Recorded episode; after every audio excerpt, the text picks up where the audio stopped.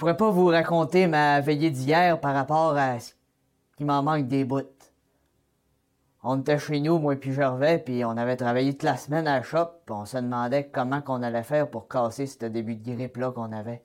Fait que j'ai ouvert le, cruchon de vin de bête que mon frère Jacob fait, fait chez eux, puis on en a pris un verre, puis un autre, puis un autre, puis un autre.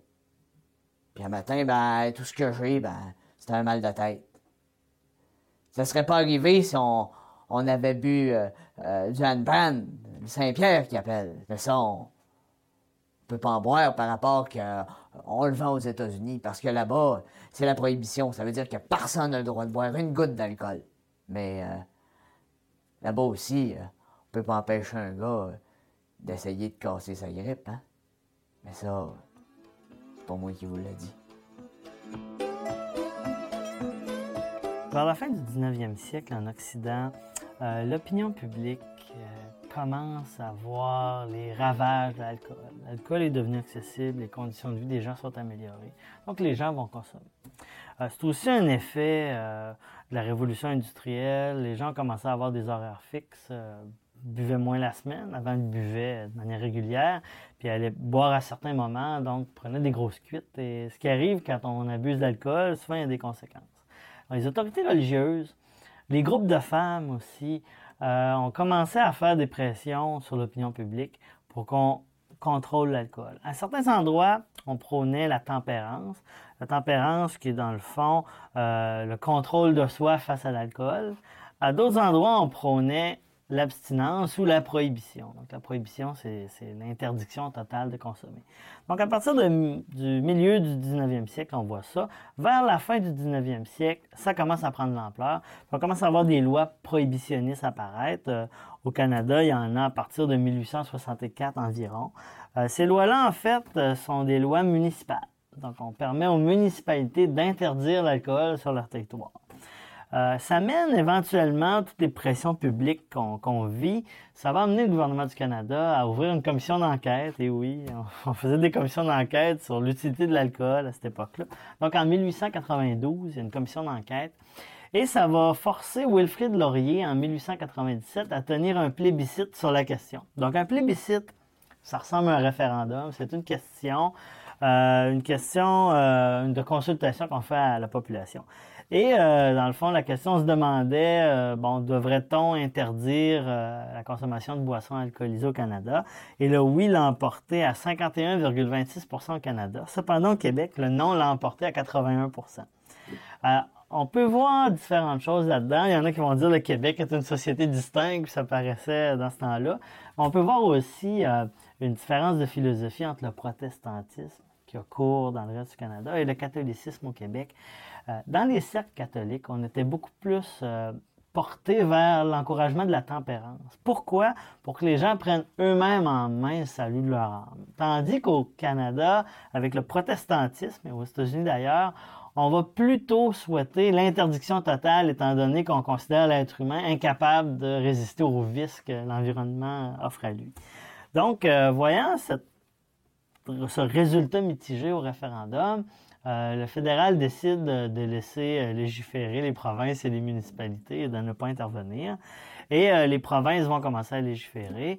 Et la première province qui va effectivement bannir l'alcool, c'est l'île du Prince-Édouard en 1900.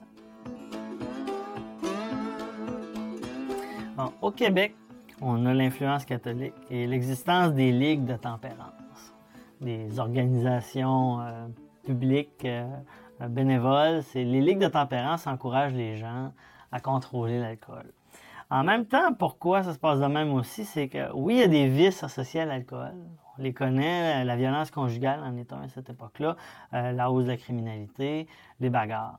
Mais il y a aussi des vertus à l'époque qu'on croit associées à l'alcool. Par exemple, on pense que le gin, par exemple, étant fabriqué à partir d'herbes, aurait des propriétés curatives. Souvent, les médecins vont prescrire de l'alcool. Donc, on est un peu tiraillé entre le vice et la vertu, ce qui fait qu'au Québec, on va tenir aussi une commission d'enquête. Et euh, ça va déboucher en 1919 avec une loi, un référendum, en fait, sur la question. Et la question au Québec, je vais vous la lire, Êtes-vous d'opinion que la vente des bières, cidres et vins légers, tels que définis par la loi, devrait être permise? Ah, un résultat de 78,6% pour. Donc, au Québec, les gens, euh, en 1919, euh, sont d'accord pour qu'il y ait vente d'alcool. Euh, le référendum ne va pas interdire la prohibition au Québec. Ne va pas non plus interdire les lois qui sont présentes dans à peu près 90 des municipalités du territoire qui restreignent ou interdisent l'alcool. Donc, à partir de 1919, il y a quand même interdiction d'alcool. Le moment clé dans l'histoire du Québec, c'est en 1921. Le Québec en Amérique du Nord est un pionnier. Euh, il a donné et s'est donné des moyens comme État de contrôler et de légiférer la vente d'alcool en créant la commission des liqueurs dont les gens se souviennent encore aujourd'hui. La commission des liqueurs pouvait donc vendre l'alcool, euh, contrôler toute sa distribution, accorder des permis, euh, la commission des liqueurs aussi permettait au Québec de s'assurer qu'il y ait des normes dans la fabrication euh, de l'alcool. Donc, on est un peu une figure de pionnier. Plutôt que d'interdire et de laisser aller un commerce illicite au Québec, on a décidé de contrôler le commerce et d'en retirer les revenus. Évidemment, ça a fait des, oppositions. Euh, les gens qui s'opposaient à la consommation d'alcool étaient outrés que non seulement on le permette, mais qu'en plus l'État en retirait de l'argent. Euh, je pense qu'aujourd'hui, là, c'est un peu la question. Euh, cette question-là est encore là aujourd'hui d'ailleurs. L'État euh, tire de l'argent de, produits qui, pour certaines personnes, sont une dépendance. Donc, on avait ce tiraillement-là. Par contre, ce que ça a fait, c'est que ça a permis de structurer la vente d'alcool au Québec, d'assurer qu'il y a une bonne qualité d'alcool. Et en même temps, ça a une autre conséquence, c'est qu'au moment où le Québec crée la société, la commission des alcools pour gérer son alcool, les États-Unis entrent en prohibition avec interdiction totale.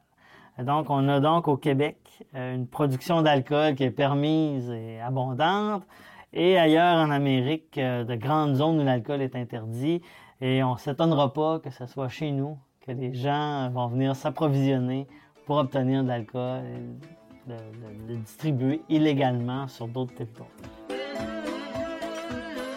le Québec a une frontière commune avec les États-Unis. Il y a certaines zones du Québec qui sont peu, peuplées à cette époque-là. On pense entre autres au Témiscouata.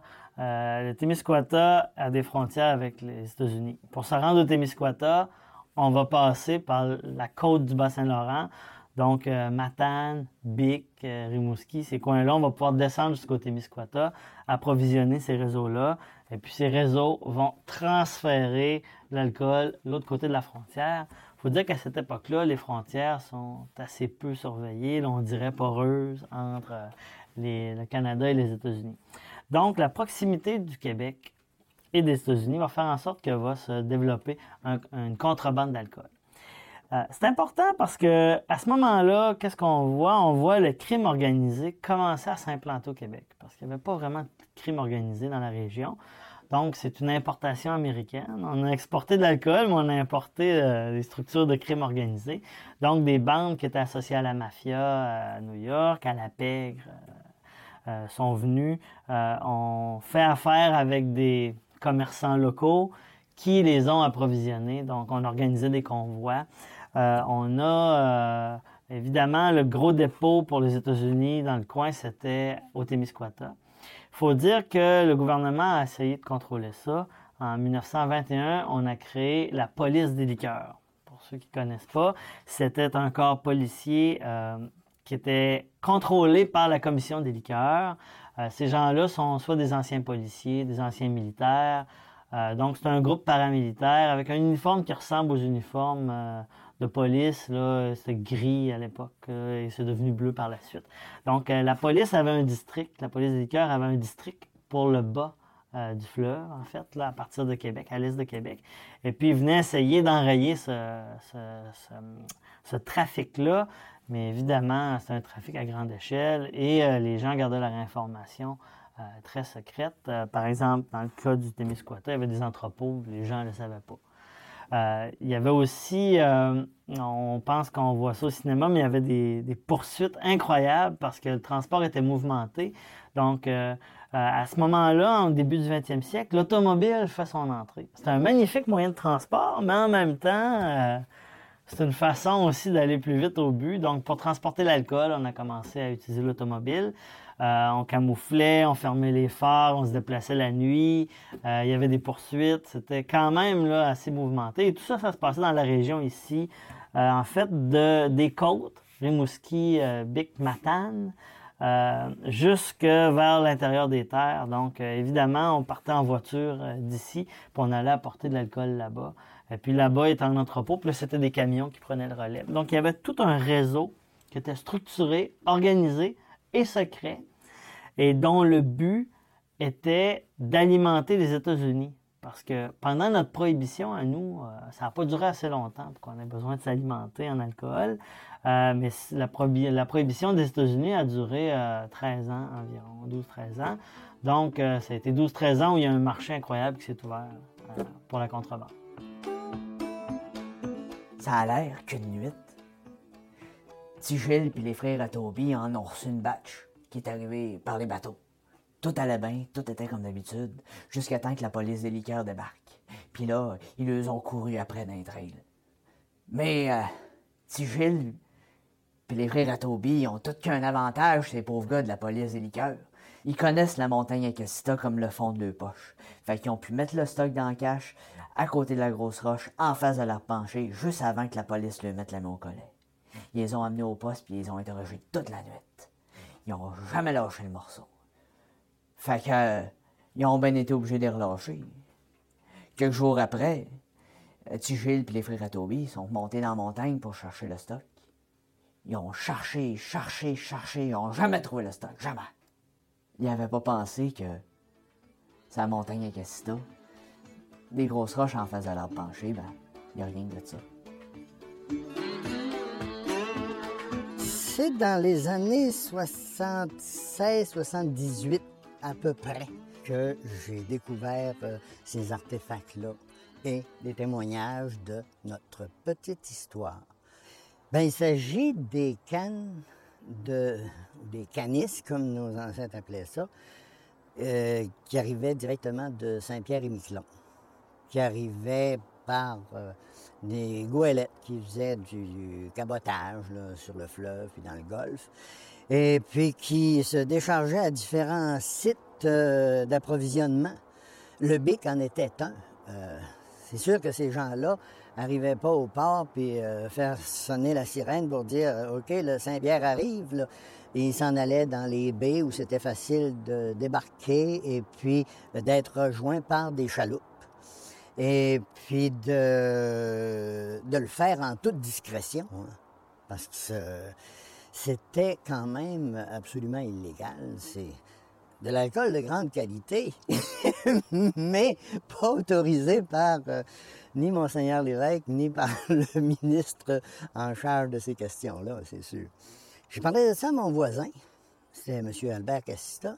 Ah, il dit, t'as trouvé la cache à Saint-Pierre. Ah, ben, c'est Narcisse qui, l'avait trouvé, puis qui est venu me montrer ça parce que ça circulait euh, dans les environs. Puis dans la montagne ici, c'est pas la seule. Il y a des archéologues de l'université qui sont venus inspecter celle-là, puis je leur en ai montré une autre euh, en bas, puis euh, en tout cas, ils ont pris toutes les mesures. ils pensent que ça pourrait être ça aussi des caches authentiques. Là, aujourd'hui, le, toit s'est euh, effondré, bien sûr. C'était recouvert avec des pieux de bois, recouvert, eux, de mousse, de feuilles, de sorte que c'était très bien dissimulé. Moi qui ai travaillé ici euh, relativement euh, fréquemment, je ne l'avais pas vu. C'est le hasard de l'hiver qui nous a fait découvrir. Et c'était un beau petit local, dans le fond, de environ un bon 4 pieds de profond par un 6 pieds ou, et un peu plus de 6 pieds d'un côté, un rectangle. Et c'était bien conservé. La sortie était là, extrêmement discrète. qu'on pouvait facilement recouvrir de branches sèches, puis elle disparaissait totalement. L'Est du Québec n'est pas la région la plus riche dans la province. Euh, vous avez quelqu'un qui se présente à vous avec une opportunité de vous donner des sommes considérables pour un travail qui n'est pas très compliqué. Donc, il y a des gens qui ont trouvé que ça valait vraiment la part du gain. Surtout qu'ici, il euh, faut comprendre qu'ici, l'alcool, euh, il n'est pas interdit. Les gens sont capables de se contrôler.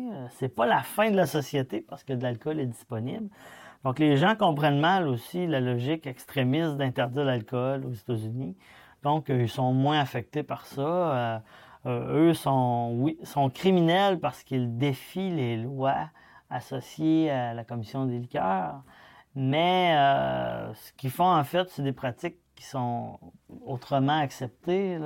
Donc, eux autres ne voient pas vraiment le danger. je pense que ceux qui sont les plus, les plus criminels là-dedans, ceux qui sont à la tête du réseau, qui organisent tout ça, qui font liquider des personnes, parce qu'il y a des gens qui ont été assassinés, il y a un maire de municipalité qui a été assassiné parce qu'il avait tenté d'empêcher la contrebande de son territoire. Donc, euh, il y a des criminels qui sont, qui sont arrêtés. Euh, il, y a un, capitaine de navire aussi en 1932 qui a été arrêté sur le fleuve Saint-Laurent. On l'a jugé à Rimouski, il a été condamné. Donc, effectivement, oui, c'est des criminels. Et euh, ces gens-là, mais beaucoup sont restés impunis. Euh, pour deux raisons. La première, c'est que c'était une pratique qui était, on pourrait presque dire, généralisée. Euh, il y avait tellement d'acteurs impliqués euh, que, que c'était rendu... c'est un secret au grand jour, mais personne n'en parlait. Et l'autre chose aussi, c'est que même s'il y avait une escouade, la police des liqueurs, ils ont commencé avec 30 policiers pour tout le Québec en 1922. Bon, ils sont montés à une centaine à la fin des années 30, mais euh, je veux dire, c'est pas assez de monde pour contrôler des territoires aussi vastes. Et même s'ils étaient partenaires avec la GRC, puis qu'ils faisaient des opérations conjointes aux frontières avec les Américains, euh, ils n'étaient pas capables d'enrayer euh, le flot de contrebande qui, en fait, s'est terminé au moment où les États-Unis ont mis fin à la prohibition. Et là, ça a littéralement fait disparaître le marché. J'ai souvenir qu'à un moment donné, Maurice, le, frère à Tijan, est venu me voir. Par, rapport qu'il avait besoin d'un helper pour amener le Saint-Pierre jusqu'au Témiscouata à gagner l'évêque. Moi, euh, moi, j'embarque pas là-dedans. Je suis pas un croche. Je me contente juste euh, d'avoir deux chaloupes en ordre, un chemin douette qui passe sur mes terres, qui va de la plage jusqu'au grand chemin. Puis, euh, la nuit, je ferme mes lumières depuis que les lois existent pour interdire certains produits, il y a des gens qui font ou qui distribuent ces produits-là. La contrebande a toujours existé, euh, que ce soit l'alcool, euh, que ce soit les antiquités, que ce soit le tabac. Euh, encore aujourd'hui, il y a de la contrebande. c'est pas quelque chose qu'on doit cacher, c'est quelque chose qu'on doit comprendre. Comprendre où ça se faisait, comment, quelles étaient ces routes-là, parce que euh, cette activité-là, même si elle était illicite, a eu un impact important sur le développement des collectivités ici. A permis euh, à des gens de, vivre, peut-être illégalement, mais de vivre. Euh, donc, c'est important de connaître un peu ce phénomène-là pour savoir l'impact qu'il y a eu sur le développement historique. Puis en même temps, d'étudier des phénomènes comme la contrebande d'alcool au début du 20e siècle peut nous permettre de comprendre comment ça se passe encore aujourd'hui. Donc, euh, ça, nous permet, l'histoire nous permet toujours, euh, en étudiant le passé, de mieux comprendre notre présent. Puis le cas de la contrebande est un cas qui est intéressant parce qu'il est encore d'actualité euh.